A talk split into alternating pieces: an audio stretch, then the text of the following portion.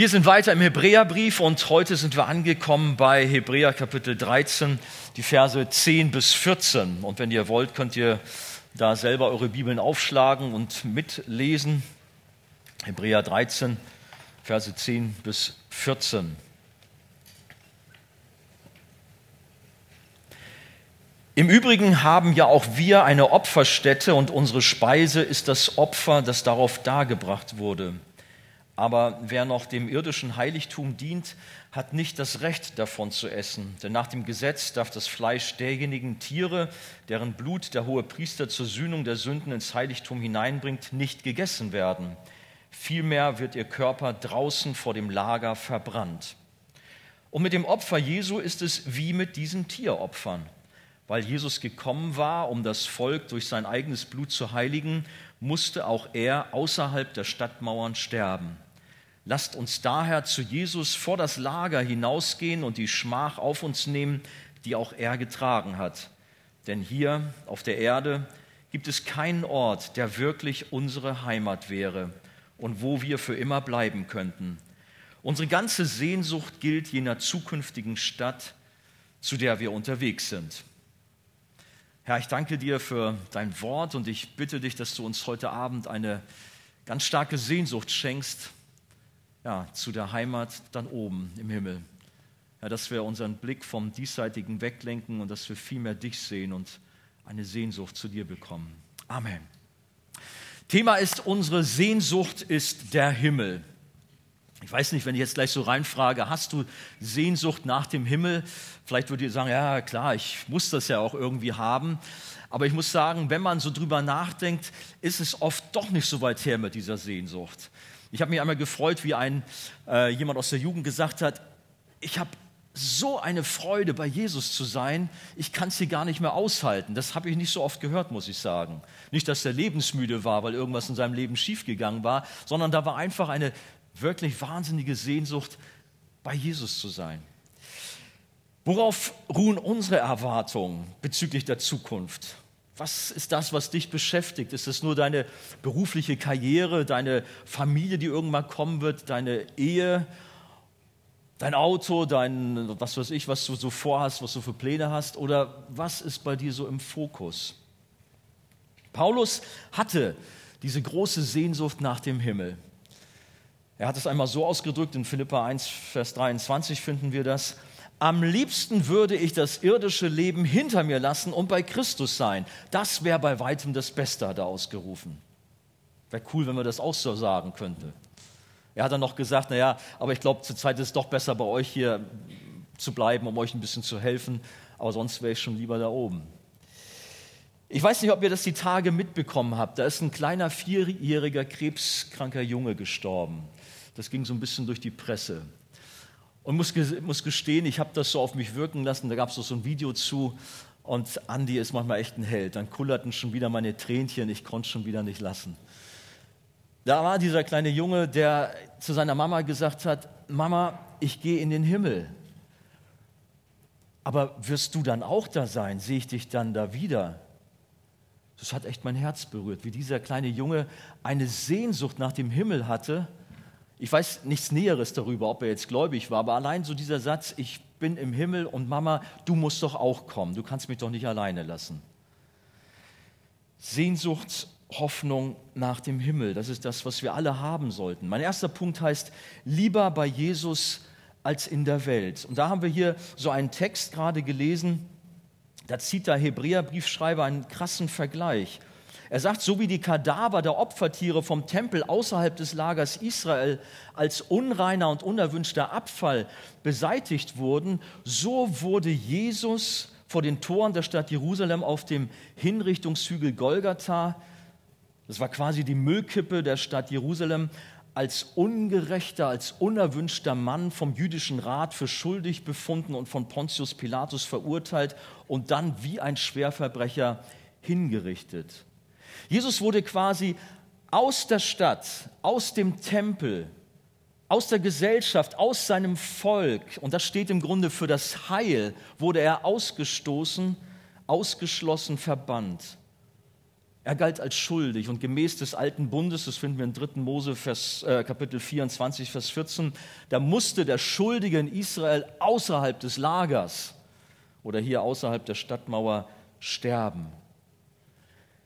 Unser Vater im Himmel hat uns mit seinem, Jesus, mit seinem Sohn Jesus ein vollkommenes Opfer geschenkt und einen neuen Bund gestiftet. Wir haben im Hebräerbrief jetzt so oft darüber gesprochen, diese alten Riten, die gelten nicht mehr für uns. Dieses ständige Opfer darbringen, das ist passé, sondern Jesus wurde unser Opfer, ein einmaliges, perfektes Opfer, das nie mehr wiederholt werden brauchte, sondern sein Opfer reichte ein für alle Mal aus. Und dieses Opfer von Jesus wurde draußen vor dem Lager, außerhalb des Tempels, wo normalerweise die Opfer dargebracht wurden, da wurde das Opfer Jesus dargebracht. Interessant mal darüber nachzudenken. Gott hat damit etwas sehr deutlich gezeigt, worüber wir, wie gesagt, schon sehr oft gesprochen haben, sodass der alte Bund mit den Tieropfern, mit dem Tempeldienst und den Reinheitsvorschriften, was es alles so gab, dass das nun ein Ende hatte. Durch Christus ist etwas ganz Neues gekommen. Gott selbst zeigt auf dem Hügel Golgatha außerhalb von Jerusalem, dass hier der Platz ist und nicht im Tempel innerhalb der Stadtmauern, an dem wir Vergebung finden, an dem wir Ruhe für unsere Seele bekommen. Nicht in der Stadt, im Tempel, sondern außerhalb der Stadt, am Kreuz, an diesem verfluchten Ort, auf dieser Müllkippe von Jerusalem. Dort findest du dein Heil. Man hat im alten Israel so einen Sündenbock einmal im Jahr sich genommen, tatsächlich ein Tier, so ein Bock, und hat dort stellvertretend die Sünde so auf diesen Bock gelegt und hat ihn dann raus in die Wüste gelegt, weiß, äh, gejagt. Weiß nicht, ob ihr diese Geschichte kennt. Findet man in 3. Mose 16. Dieser Sündenbock ist im Grunde Jesus geworden. Man hat die Sünde auf ihn gelegt. Und er wurde rausgejagt. Außerhalb der Stadt musste er sterben.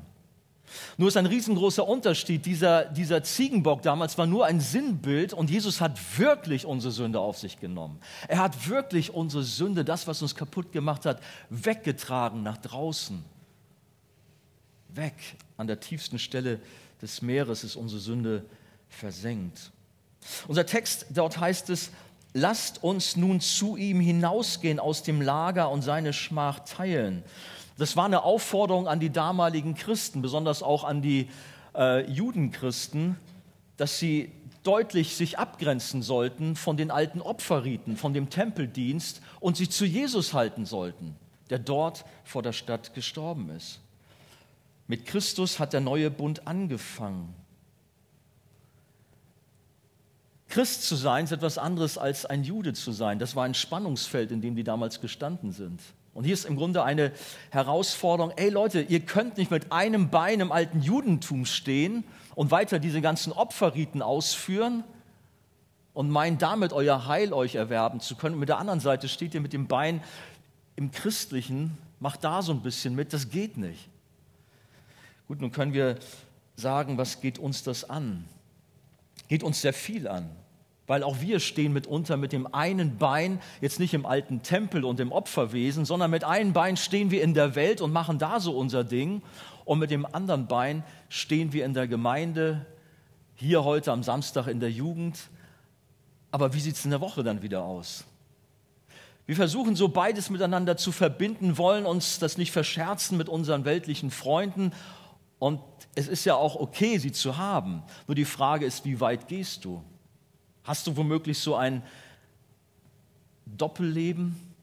Bist du wie ein Chamäleon, dass du am Wochenende hier die, die christliche Fassade aufsetzt und du bist bei Jesus außerhalb des Lagers? Aber dann, wenn die Woche wieder anfängt, dann gehst du wieder in die Stadt, in die Welt hinein und bist dann dort wieder und willst dir das auch nicht nehmen lassen. Wo gehörst du hin? Wir gehören zu dem Platz außerhalb des Lagers, dort, wo das Kreuz Jesu Christi steht, dort, wo sein Blut für uns geflossen ist zur Vergebung unserer Sünde. Damit nehmen wir Nachteile im Kauf. Damit sind wir außen vor, außerhalb der Stadt, außen vor. Aber bist du bereit, diese Schmach für Christus zu tragen oder ist dir das zu viel? Und ich weiß, manch einem ist es tierisch peinlich, sich zu Jesus zu bekennen, aber ich darf dir Mut machen. Schäm dich nicht für Jesus, sondern bekenne dich zu ihm und Gott wird dich segnen. Ich freue mich, dass wir morgen die Taufe haben, dass Viola und Tim dort so ein Beispiel sein dürfen, ein Bekenntnis für Jesus ablegen vor der sichtbaren und vor der unsichtbaren Welt. Aber das gilt auch für unser Alltagsleben, dass wir dort Position beziehen. Wir wollen uns nicht beirren lassen durch die Meinungen, die im Lager, in der Welt, in der Gesellschaft das Nonplusultra darstellen. Natürlich sagt man uns, wie wir zu leben haben. Und das ist alles andere als das, was die Bibel uns sagt. Aber wo stehst du? Stehst du im Lager in der Welt oder stehst du außerhalb des Lagers bei Jesus? Das ist tatsächlich die Frage, die du dir heute Abend stellen darfst, aber immer wieder auch stellen musst. Lasst uns die Schmach Christi auf uns nehmen, die er selber auch getragen hat, und uns zu ihm halten.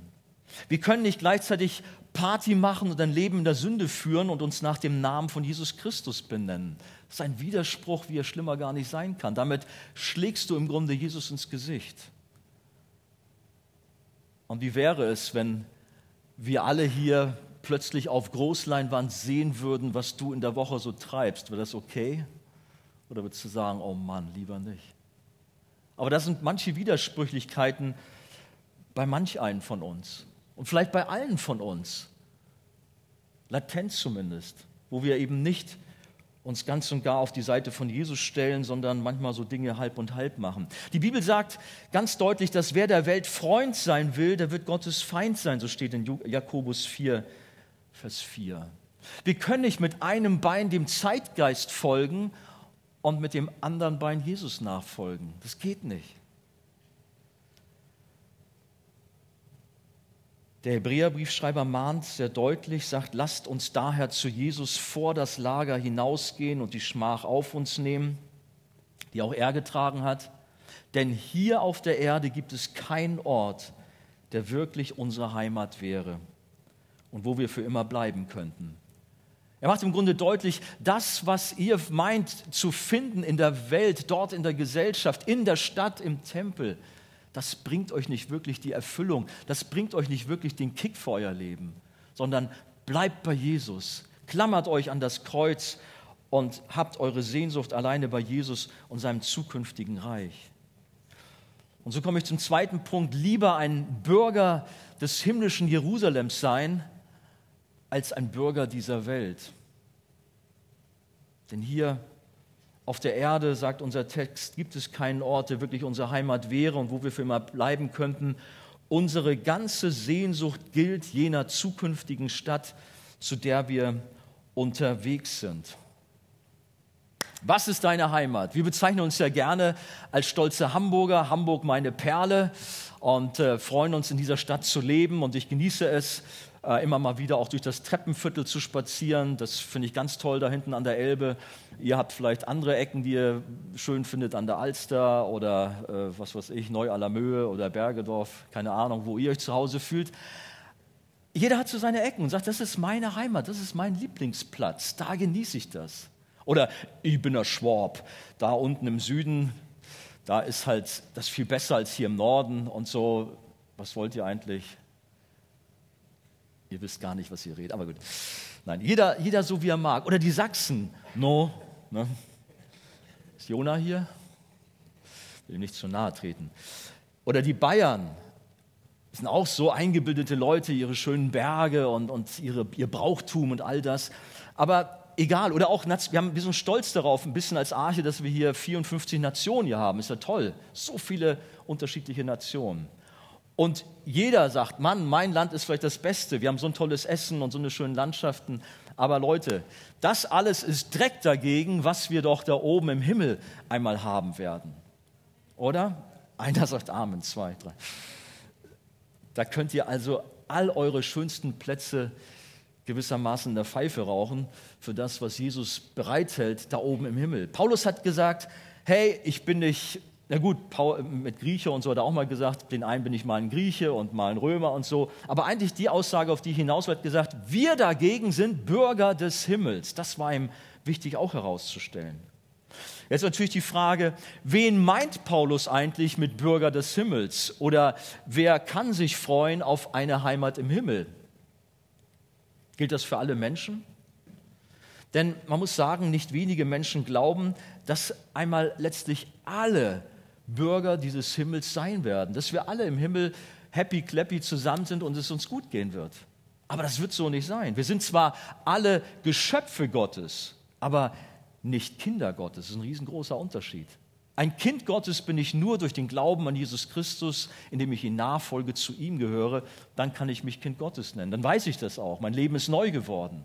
Und dann habe ich auch diese Hoffnung, diese berechtigte Hoffnung, dass ich einmal in dieser zukünftigen Heimat sein werde. Aber nicht alle Menschen werden dort sein. Nur die kommen dort hinein, deren Namen im Buch des Lebens eingeschrieben sind. Ich muss euch mal was sagen. Ich habe vor vielen, vielen Jahren mal so eine Predigt hier in der Arche Jugend gehalten. Und ich habe danach richtig Spießruten laufen müssen. Da habe ich offensichtlich ganz vielen Leuten auf den Schlips getreten und es kamen sogar Eltern zu mir. Ich kann doch nicht den Jugendlichen so viel Angst machen. Ich weiß es nicht. Ich habe nur das Wort Gottes verkündigt und mache das heute genauso.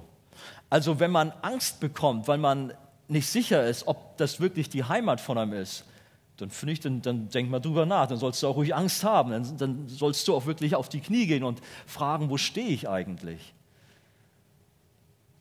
Aber eigentlich geht es mir nicht um Angst zu machen, nein, ich möchte Freude machen, dass wir wirklich eine Begeisterung haben, eine Sehnsucht haben für das, was einmal kommt. Wie gesagt, nur die werden im Himmel sein, deren Namen im Buch des Lebens eingeschrieben sind. In Offenbarung 21, Vers 27 lesen wir, etwas Unreines wird dort niemals Einlass finden. Wer Dinge tut, die Gott verabscheut und sich in seinem Handeln von der Lüge leiten lässt, darf nicht hineingehen. Zutritt haben nur die, die im Lebensbuch des Lammes eingetragen sind. Ich will nicht Angst machen, aber das ist das, was die Bibel deutlich sagt. Nur der ist im Himmel, ist ein Bürger des Himmels, wer im Lebensbuch des Lammes eingetragen ist, wer zu Jesus gehört, wer an ihn glaubt. Und dazu darf ich dich einladen. Wenn du noch nicht glaubst, glaube an Jesus. Vertraue dein Leben Jesus an und sage, hey, ich will auch ein Kind Gottes werden. Ich möchte neu werden. Ich möchte auch, dass meine Schuld mir vergeben ist, dass ich zu dir gehöre. Ich habe es so oft erlebt, dass es bei Hochzeiten zu Missverständnissen kommt. Morgen haben wir übrigens eine Hochzeit, gleich im Anschluss an die Taufe, heiratet ein eritreisches Paar. Da werden ja oft diese Einladungskarten weitergegeben, was ja auch schön ist. Man, möchte, man freut sich und möchte alle teilhaben lassen. Hier, wir heiraten. Nur die wenigsten dieser Einladungskarten haben auch noch so eine kleine Zusatzkarte, wo dann drin steht, äh, du bist dann auch eingeladen bei der Feier und wir freuen uns dann, dass du mit dabei bist und was da im Einzelnen draufsteht. Aber ich muss sagen, ich mache ja viele Hochzeiten. Es gab schon so oft Tränen, weil das missverstanden worden ist. Leute haben sich gefreut, ich bin eingeladen, ich habe eine Einladung bekommen. Also ihr Lieben, die ihr äh, eine Heirat vor euch habt, macht euch schlau, wie ihr das am besten ausdrücken könnt, dass nicht diese Missverständnisse entstehen manchmal gar nicht so einfach. Da gibt es Enttäuschung, wenn dann Leute plötzlich feststellen, hups, mein Name steht nicht in der Gästeliste. Ich dachte, ich wäre dabei. Gut, vielleicht ist alles ein bisschen komisches Beispiel, aber diese Problematik ist ja im Grunde harmlos. Diese Enttäuschung kriegt jeder unter die Füße. Und ist halt bei der nächsten Hochzeit eingeladen. Aber wie dramatisch ist es, wenn wir feststellen müssen, hey, mein Name steht nicht im Lebensbuch und ich muss draußen bleiben, ich gehöre nicht dazu. Einmal an jedem Tag, wo es heißt, jetzt geht's los zur großen Party in den Himmel. Das ist viel entscheidender, wie wir dastehen. Wirst du dabei sein oder wird Jesus zu dir sagen, diese dramatischen Worte aus Matthäus 25, Vers 12, ich kenne dich nicht. Was willst du? Ich habe dich nie gesehen, ich habe mit dir nichts zu tun aber Herr, wir haben doch in deinem Namen doch diese riesengroßen Sachen gemacht und da waren wir aktiv und dies und jenes war. Hast du das vergessen? Ich kenne dich nicht, sorry. Ist nicht, geht es nicht einem nahe, wenn man darüber nachdenkt? Aber Herr, Nur die werden dabei sein, die wirklich zu Jesus gehören. Nicht solche, die sich dem Namen nach Christen nennen, aber sonst mit Jesus nichts zu tun haben. Die zwar irgendwelche Aktionen starten, aber nicht wirklich bei ihm sind. Was ist mit den Menschen, die von Gott nichts wissen wollen, die Jesus ablehnen, wenn ich jetzt sage, die sind also nicht im Himmel? Und zum Himmel muss man so deutlich sagen, gibt es tatsächlich nur eine einzige Alternative. Es gibt nicht irgendwie eine Grauzone, einen neutralen Bereich, wo man dann sagen kann, ach, was geht mich das Ganze mit Religion an und mit eurem Jesus? Da fühle ich mich wohl und ist gut. Meinetwegen seid ihr im Himmel, ich habe da meine, meinen Platz. Es gibt nur den Himmel oder die Gottesferne. Und ein anderer Begriff für Gottesferne ist schlicht und einfach Hölle. Es gibt die Hölle. Und es ist auch wirklich die Hölle. Einen schlimmeren Ort gibt es nicht. Und Jesus ist derjenige, der am meisten von der Hölle redet. Es ist nicht irgendwas aus dem Alten Testament, wo man sagt, naja, da war das irgendwie noch alles anders und im Neuen Testament ist alles von Liebe und Gnade und so. Nein, Jesus selber redet von der Hölle sehr, sehr deutlich und will, dass wir wach sind, dass wir uns darüber Gedanken machen, wo stehen wir. Die Hölle ist keine Metapher, kein Reich der Fabeln, sondern ein realer Ort. Es ist auch kein Platz, an dem Party gemacht wird, wie manche so lustig dann sagen, ha, da können wir so richtig einen drauf machen, äh, wenn es ihnen eigentlich, glaube ich, unangenehm wird, dass sie dann so reagieren. Nein, Jesus malt ein düsteres Bild in der Geschichte vom reichen Mann und dem armen Lazarus in Lukas Kapitel 16. Und insofern sollten wir schon uns die Frage stellen, werde ich bei Jesus im Himmel sein? An diesem Ort möchte ich nicht sein. Es gibt nur ein Entweder-Oder. Und die zu Jesus gehören. Und ich wünsche mir so sehr, dass wir alle, die wir heute Abend hier versammelt sind, sagen können, ja, ich gehöre zu Jesus. Ich weiß, dass ich einmal bei dieser großen Party dort im Himmel dabei sein werde. Ich werde mich freuen. Aber wie schrecklich wird es für die sein, die in dieser Gottesferne sein müssen. Durch den Glauben an Jesus sind wir Bürger des himmlischen Jerusalems. Durch den Glauben an Jesus ist der Himmel unsere neue Heimat geworden. Wir leben quasi hier auf dieser Erde nur noch als Ausländer. Wir sind nur auf der Durchreise. Aber noch einmal die Frage, haben wir diese Freude, diese Sehnsucht nach dem Himmel oder sind wir mehr so auf das diesseitige Leben fixiert? Wir sind mitunter beeindruckt, wie sich Flüchtlinge auf den Weg machen, nur um hier in den reichen Westen zu kommen und sie geben alles auf, sie tun alles. Wie viel mehr ist doch der Himmel? Und was sind wir bereit auch dort einzusetzen für den Himmel? Nicht in der Weise jetzt Werkegerechtigkeit, versteht mich nicht falsch, aber dass wir eine Freude auch haben, dass wir eine Sehnsucht haben, dass wir daran denken, so wie Flüchtlinge sich freuen, in den Westen zu kommen, sich freuen, eine neue äh, Heimat zu haben. Die Frage ist natürlich auch, wo ist der Himmel eigentlich? Auch das es ist keine Metapher, es ist nicht irgendwie nur ein Bild, sondern ein realer Ort. Die Frage ist, ist er in der Nähe oder ist er weit weg?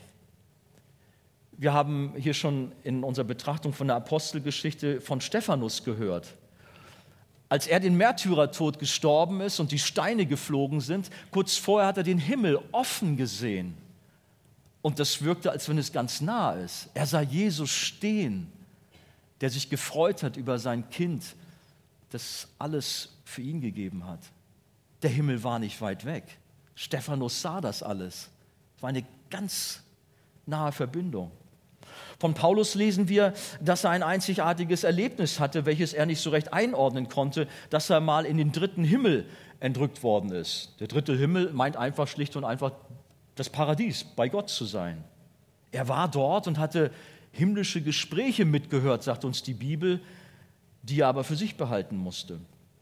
So gibt es so einige Bibelstellen, die uns so ein bisschen so den Vorhang aufmachen, was es heißt, da ist der Himmel oder das meint den Himmel. Im Alten Testament lesen wir vom Propheten Hesekiel, dass Gott ihm einen Blick auf den Himmelsthron und auf himmlische Wesen gestattete. Das sind gleich im Kapitel 1 von Hesekiel. Ähm, und da beschreibt er so ganz fantastische Tiere mit Augen und was weiß ich nicht alles. Also man merkt, dieser Prophet, der war überfordert von dem, was er da gesehen hat. Es war fantastisch. Er konnte das nicht in Worte kleiden. Und die Schönheit des Himmels, die sprengt jegliche Vorstellung und die Träume der größten Visionäre reichen nicht annähernd heran. Es gibt diesen bekannten Bibelvers, kein Auge hat je gesehen, kein Ohr hat je gehört und kein Mensch konnte sich jemals auch nur vorstellen, was Gott für die bereithält, die ihn lieben, in 1. Korinther 2, Vers 9. Jesus ist dabei, für uns eine Wohnung zu bereiten. Auch das wissen wir aus der Bibel heraus. Und das tut er schon, seitdem er in den Himmel gefahren ist. Also schon seit 2000 Jahren macht er sich viel Mühe, um für dich und mich eine wunderbare Stätte zu bereiten, wo wir einmal die Ewigkeit mit ihm äh, verbringen werden. Was muss das für ein Ort sein? Jesus sagt, im Haus meines Vaters gibt es viele Wohnungen. Wenn es nicht so wäre, hätte ich dann etwa zu euch gesagt, dass ich dorthin gehe, um einen Platz für euch vorzubereiten. Und wenn ich einen Platz für euch vorbereitet habe, dann werde ich wiederkommen und euch zu mir holen, damit auch ihr dort seid, wo ich bin. Habt ihr Freude, dass Jesus bald wiederkommt? Vielleicht ist auch dieser Tag viel näher, als wir glauben, weil die Wohnungen schon fertig sind, schon bald fertig sind. Wir wissen es nicht. Es gibt ja wieder neue Spekulationen. Zum Beispiel äh, gibt es so eine christliche Gruppierung, die meinen, dass in diesem Jahr möglicherweise am 23. September da so etwas passieren könnte. Ich weiß nicht, ob ihr sowas gehört habt. Immer wieder kursieren neue Daten und neue Ideen. Forget it, könnt ihr in die Tonne treten. Die Bibel sagt uns klipp und klar, selbst der Sohn weiß nicht Zeit noch Stunde, nur der Vater alleine. Also was erdreisten sich Menschen da irgendwie zu spekulieren? Unsere Freude, sagte ich schon eingangs, gilt oft dem diesseitigen, den materiellen Dingen. Wir können uns wahnsinnig freuen über ein neues iPhone oder äh, was weiß ich, eine Urlaubsreise und flippen schier aus. Oder wenn unser Verein gewonnen hat oder was weiß ich. Gut, kenne ich auch, ja. Aber können wir auch mal so richtig ausflippen, wenn wir an den Himmel denken, wenn wir an Jesus denken, dass wir sagen, wow, ich werde bald da sein, ich werde bald diesen ganzen Schlamassel, diesen ganzen Mist hinter mir lassen und bin nur noch bei ihm. Wie ist unsere Freude? Es gibt auch fromme Leute, die freuen sich, wie sie wunderbare seelsorgerliche Gespräche geführt haben. Die freuen sich, dass sie Menschen zum Herrn geführt haben. Und das ist auch, das ist gut so. Ist richtig. Aber hört mal, was Jesus sagt. Lukas 10, Vers 20. Doch nicht darüber freut euch, dass euch die Geister untertan sind. Freut euch aber lieber darüber, dass eure Namen im Himmel geschrieben sind. Da kamen die Jünger ganz begeistert zurück von ihren Missionseinsätzen. Hey Jesus, hör mal, was wir alles angestellt haben. In deinem Namen haben wir da richtig auf den Putz gehauen und so. Und es war ja gut, was sie getan haben. Aber Jesus sagt, ey, kommt mal runter. Viel entscheidender ist, dass eure Namen im Himmel geschrieben sind. Lieber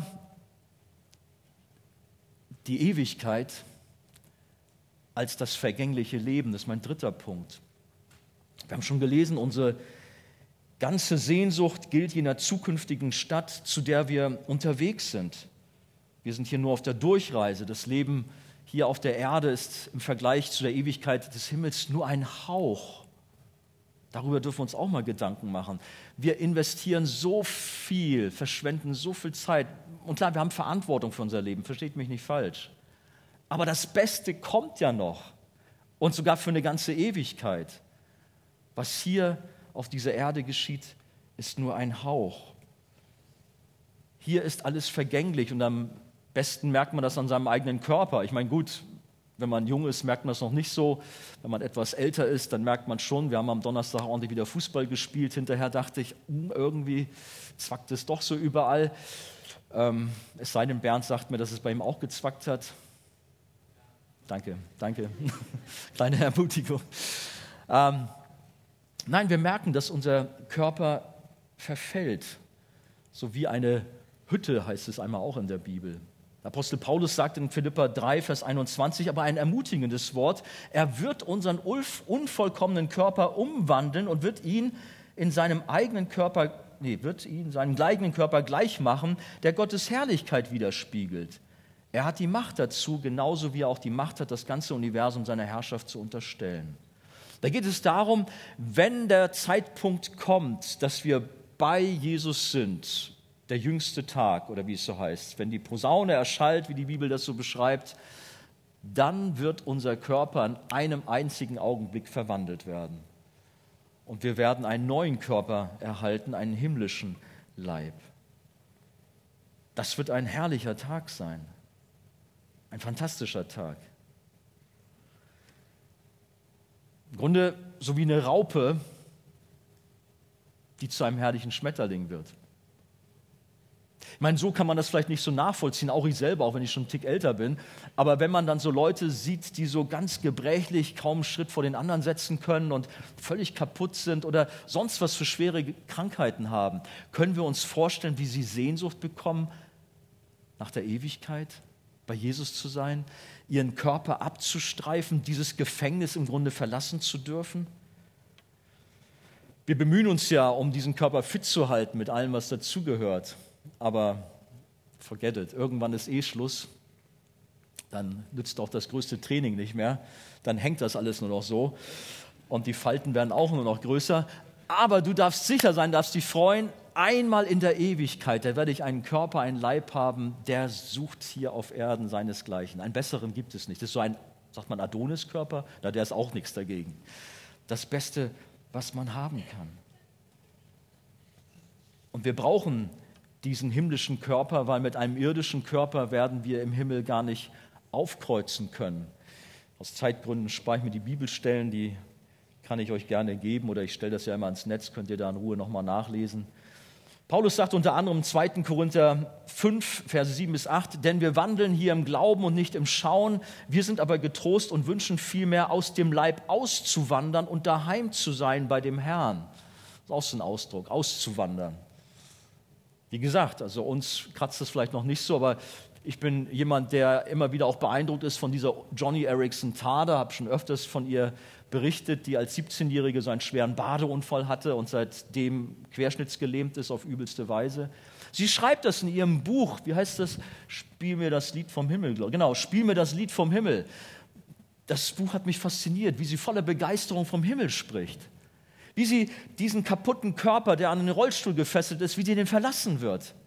Und wie sie dann auf die, sie mag lieber Wiesen als goldene Straßen, wie sie dann auf die Wiesen rausjumpt und wie sie sich das erstbeste weiße Pferd schnappt und dann da längs galoppiert und richtig einen, ja, richtig Spaß hat. Da freut sie sich drauf. Du kannst dich auch freuen auf das, was kommen wird. Eine neue Erde, ein neuer Himmel, etwas was kein Auge gesehen, kein Ohr gehört hat. Unfassbar schön. In Offenbarung 21, die Verse 1 bis 4 sind diese bekannten Stelle. Danach sah ich einen neuen Himmel und eine neue Erde. Der frühere Himmel und die frühere Erde waren vergangen. Auch das Meer gab es nicht mehr. Ich sah die heilige Stadt, das neue Jerusalem, von Gott aus dem Himmel herabkommen, schön wie eine Braut, die sich für ihren Bräutigam geschmückt hat. Und vom Thron Herr, hörte ich eine mächtige Stimme rufen, seht, die Wohnung Gottes ist jetzt bei den Menschen. Gott wird in ihrer Mitte wohnen. Sie werden sein Volk sein, ein Volk aus vielen Völkern. Und er selbst wird ihr Gott sein. Er wird immer bei ihnen sein. Er wird alle ihre Tränen abwischen. Es wird keinen Tod mehr geben, kein Leid und keine Schmerzen. Und es werden keine Angstschreie mehr zu hören sein. Denn was früher war, ist vergangen. Und dann kommt noch, siehe, ich mache alles neu.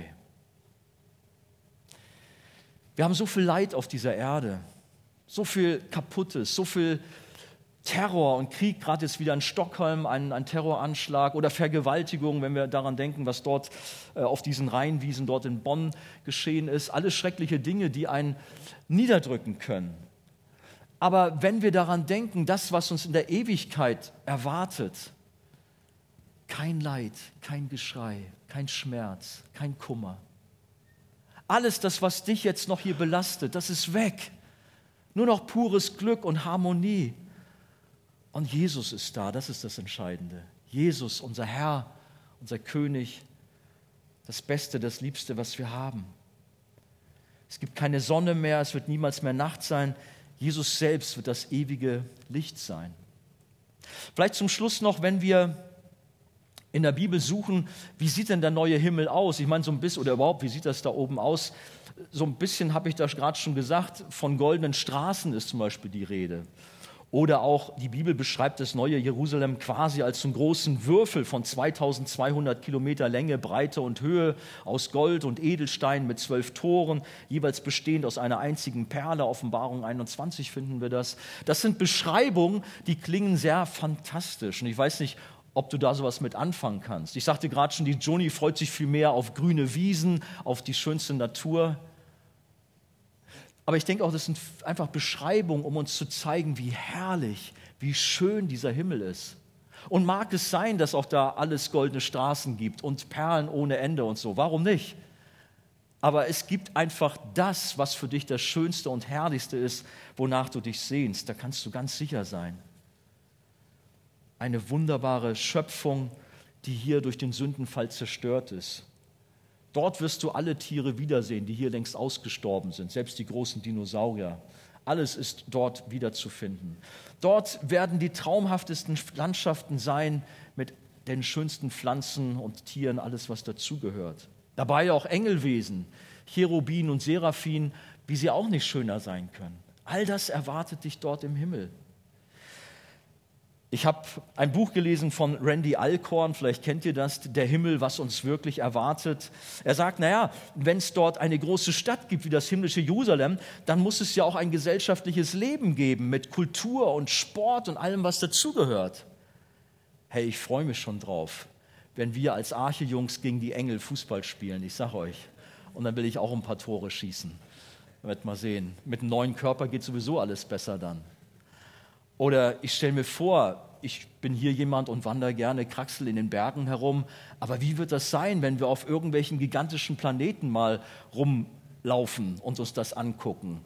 Oder wie wir nicht nur den Berg Zion, wie er immer so schön heißt, erklimmen, sondern überhaupt die ganze neue Schöpfung, die uns dargeboten wird von unserem Herrn, wie wir ja, das genießen, die Tiere in den Arm nehmen, was wir hier lieber nicht tun sollten, irgendwie einen Löwen oder einen Tiger oder irgend sowas. Es wird schön sein. Ich freue mich drauf. Freust du dich auch drauf? Hast du Sehnsucht nach dem Himmel? Hast du Sehnsucht? Ja, der Himmel, ja, Himmel ja, aber das Wichtigste ist ja Jesus. Hast du Sehnsucht auf Jesus? Der, der alles für dich gegeben hat, der dein Herr, dein Heiland, der Sohn Gottes ist, der dich so lieb hat. Wir gehören zu Jesus. Wir leben abgesondert von der Welt. Wir sind Bürger des Himmels. Nur weil wir das sind, deswegen sollten wir viel mehr über unsere zukünftige Heimat nachdenken. Deswegen sollten unsere Gedanken viel mehr nach oben gehen. Nicht, dass wir deshalb weltfremd sind. Natürlich sind wir noch mit beiden Beinen hier auf dieser Erde. Aber wir wissen, wo wir hingehören, wo unsere Heimat ist. Und deswegen dürfen wir uns freuen, dürfen sagen, ach komm, die Zeit, die ich noch hier habe, was soll's? Das Beste kommt noch und die Ewigkeit, die kommt und ich freue mich drauf. Vielleicht kennt ihr auch diese Geschichten von den Sklaven damals in Nordamerika, wie sie geschuftet haben dort auf den Baumwoll, äh, Baumwollfeldern und wie das alles ganz schwer sind und viele tausend sind gestorben. Aber was interessant war, bei dem ganzen Leid, und ihr kennt sicherlich manche Filme auch, die das so aufgegriffen haben, dieses Thema, immer wieder haben sie auch diese Thematik in Liedern verarbeitet. So irgendwie, oh, when the saints go marching in, also wir freuen uns dann als Heilige in den Himmel einzuziehen oder was es alles gibt. Immer wieder merkst du, darum dreht sich das. Manchmal denke ich, wenn wir so, gut, ich will niemandem zu nahe treten, aber was ist mit unseren heutigen Liederschreibern? Haben wir auch mal ein bisschen den Himmel im Kopf oder drehen wir uns nur so um uns selber und was wir hier so brauchen, was wir hier auf dieser Erde so alles benötigen, was ja auch wichtig ist. Aber das fällt mir auf, dass gerade die Menschen, die in Leid leben, die so viel Entbehrung im Diesseitigen haben, die entwickeln eine unwahrscheinliche Sehnsucht nach dem Himmel, nach Jesus. Das ist das, was uns gerade auch hier im Westen fehlt, wo wir so verwöhnt sind, wo wir alles haben. Ich wünsche uns nicht, dass uns das genommen wird, aber manchmal ist es vielleicht auch, auch gut, mal ein bisschen an die Grenzen zu kommen und zu schauen, worauf es wirklich ankommt. Wir dürfen uns einander Mut machen, dass unser Leben hier auf der Erde nur eine kurze Durchreise ist und dass der Tod keine Endstation, sondern der Eingang zur Ewigkeit zum Himmel ist und dort schon die vielen anderen Heiligen auf uns warten.